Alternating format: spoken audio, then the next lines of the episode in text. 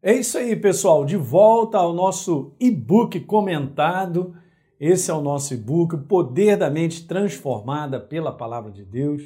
Eu quero dando continuidade ao que a gente vem conversando sobre a transformação que Deus opera através da Sua palavra na nossa mentalidade, no ser humano. Né? Você é um ser pensante e eu também sou um ser pensante, assim como Deus é. Por isso, eu estava comentando, e daqui eu sigo adiante, que nós fomos criados à imagem e semelhança de Deus.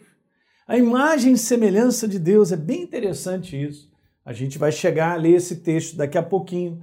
Mas lembra que eu tinha comentado sobre 1 Tessalonicenses, no capítulo 5, no verso 23. Está escrito que o mesmo Deus da paz vos santifique em tudo, no teu espírito, na tua alma e no teu corpo. Olha só, gente, é muito preciso isso. Espírito, alma e corpo. Legal? E eles sejam conservados íntegros e irrepreensíveis na vinda do nosso Senhor Jesus Cristo. E ó, só para te fazer lembrar, você é um ser espiritual. Então você é um ser espiritual pensante. Legal? Porque você possui uma alma. É a nossa psique, no original daquele verso é psique. Está falando justamente sobre isso sobre isso que carrega, né? Essa alma carrega toda essa faculdade aí, ó, dos pensamentos, emoções, desejo, intelecto, a memorização, tudo isso, o aprendizado, a lógica, o raciocínio, isso está no âmbito da nossa alma, da nossa psique. E por último, você e eu habitamos nesse corpo. Então é isso aí, você é um ser espiritual que se expressa através da tua alma, tua alma é responsável por expressar o teu espírito através do corpo. E nós terminamos uh, o, o vídeo anterior falando um pouquinho sobre isso. Então veja, a palavra também fala lá, ó, em Gênesis, nós fomos criados à imagem e semelhança de Deus.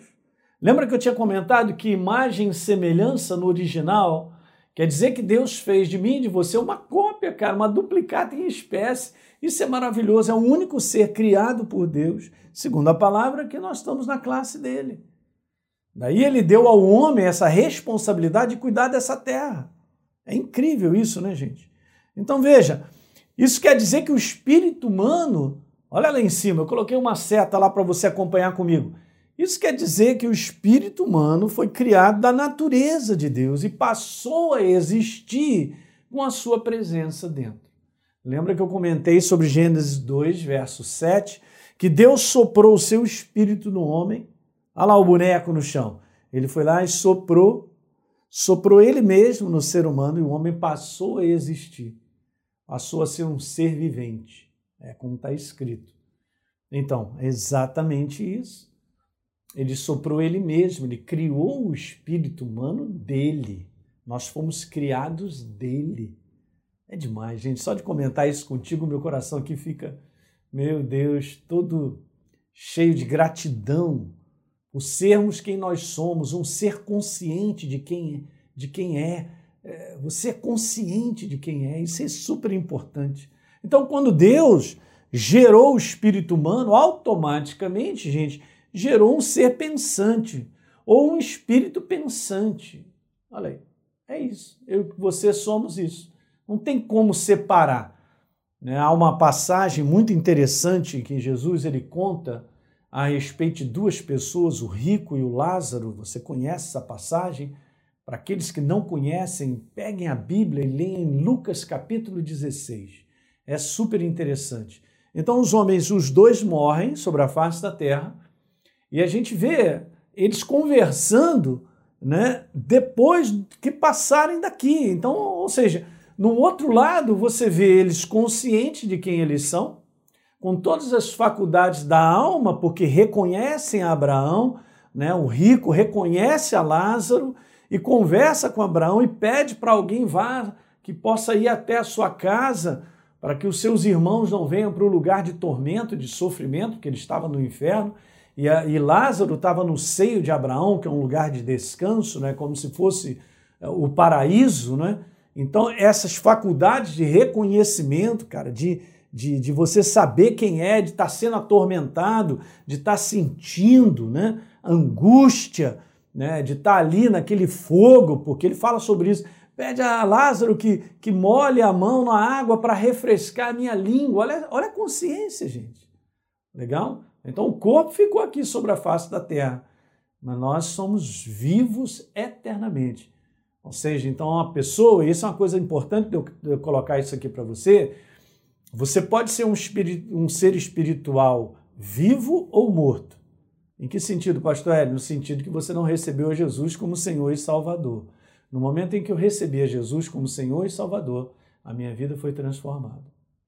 A minha foi transformada de tal maneira que eu recebi a vida. Agora eu sou um ser espiritual vivo. Mas eu posso passar sobre a face da terra sem receber o sacrifício de Jesus, Senhor e Salvador, que morreu na cruz do Calvário por mim, e eu continuar como um ser espiritual morto. O desejo de Deus é que cada ser humano encontre a Jesus e o reconheça como Senhor e Salvador e entregue a sua vida para Ele, para que eu possa me tornar um ser espiritual vivo. Tá claro isso aí, gente? É importante. Mas dá uma lidinha lá em Lucas 16.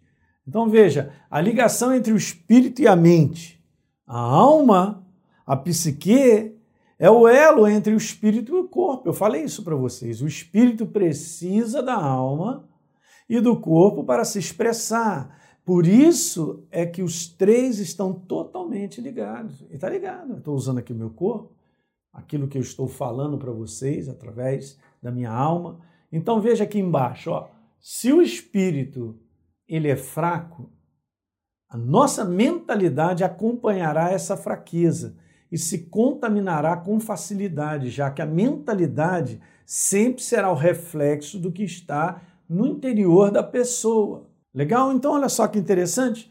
Quando eu coloquei aqui se o espírito está fraco, é um espírito que não tem entendimento, é um espírito que não cresceu na verdade, que não retém a verdade, que não põe a verdade para dentro, porque nós vamos sendo formados, o meu ser espiritual vai sendo formado pela verdade. Tá certo? Eu não falei para você que você é um ser espiritual pensante? Então, se a tua mentalidade está fortalecida na verdade da palavra, uau, aí você é uma pessoa bem firme, ok? Você não é fraca, o seu ser espiritual não é fraco.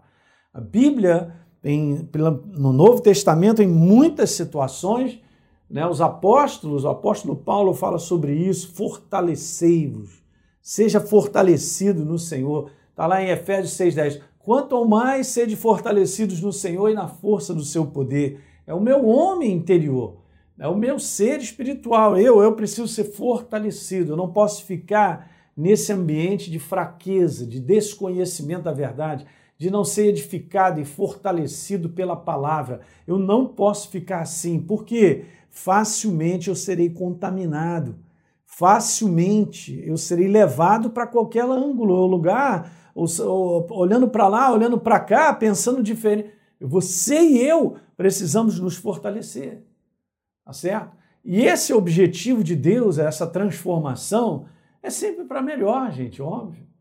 Então nós temos que dar esse crédito e entender que quando Deus opera na nossa vida e trabalha na nossa vida através da palavra, e nós recebemos ela, nós temos fome, nós temos sede, a gente abraça a verdade, põe para dentro, Senhor, vai falando comigo, mexe comigo, você vai aprendendo dele, é sempre com esse final, cara. Isso Deus já tem isso determinado para que eu e você sejamos abençoados. Eu já entendi que por toda palavra que Deus tem para mim, da boca dele para minha vida, tem bênção envolvida nisso. Tem algo muito melhor do que eu posso imaginar. Né? Jesus ele disse algo, eu quero ir terminando esse vídeo para te falar algo bem interessante. Ele disse algo assim: Eu sou o caminho, a verdade e a vida. Ele não disse que ele é só a vida, porque ele é. Ele é o caminho, ele é uma direção a ser seguida, e não é uma direção física. É uma direção, gente, através da verdade. Toda vez que Deus fala contigo através da palavra, e você ouve a voz de Deus, ele, ele fala contigo, ele está falando contigo, essa é uma palavra não informativa. Ela não está te informando a respeito do que Deus está dizendo. Ela está te dizendo o que eu e você devemos fazer. Então, ela é uma direção a ser seguida. Portanto, ela é o caminho. Ela é a verdade e a vida. Então, fora da verdade, da palavra de Deus, o que tem lá fora não é verdadeiro. Muitas vezes nós somos contaminados com a maneira de pensar que não é verdadeira. Eu estou fora. Então nós vamos separando, a própria palavra ela separa. Uma vez que você vai se enchendo da verdade de Deus, uma vez que você vai se enchendo dessa verdade, você vai aprendendo a separar aquilo que não é verdadeiro. Você vai separando, vai separando. Isso aqui é falso, isso aqui é engano, isso aqui não é verdadeiro. Então, é um caminho a ser seguido. Esse caminho, no qual nós vamos viver através das atitudes, dos comportamentos, das escolhas que nós fazemos, aí esse caminho, ele é construído por causa dessa verdade que me direciona. Ela me diz, ela me diz o que é certo, ela me diz o que é errado, ela me diz, Elinho, é por aqui. Então é por aqui que eu ando. Então nós seremos construídos. Não tem outro caminho para uma jornada cristã vitoriosa sobre a face da terra a não ser esse: se submeter à verdade, debaixo da mentalidade da verdade, ficar com o que Deus tem a dizer e tomar atitudes e comportamentos, decisões e escolhas com base na verdade. Então seremos construídos e abençoados. Legal, pessoal? É isso aí. Compartilhe isso com seus amigos, né? Embaixo aí tem um link aí, né? Na nossa descrição tem um link para você baixar o nosso e-book e a gente vai conversando, porque eu ainda tenho alguns, vamos dizer assim, alguns capítulos aí para a gente bater um papo. Um grande abraço para vocês.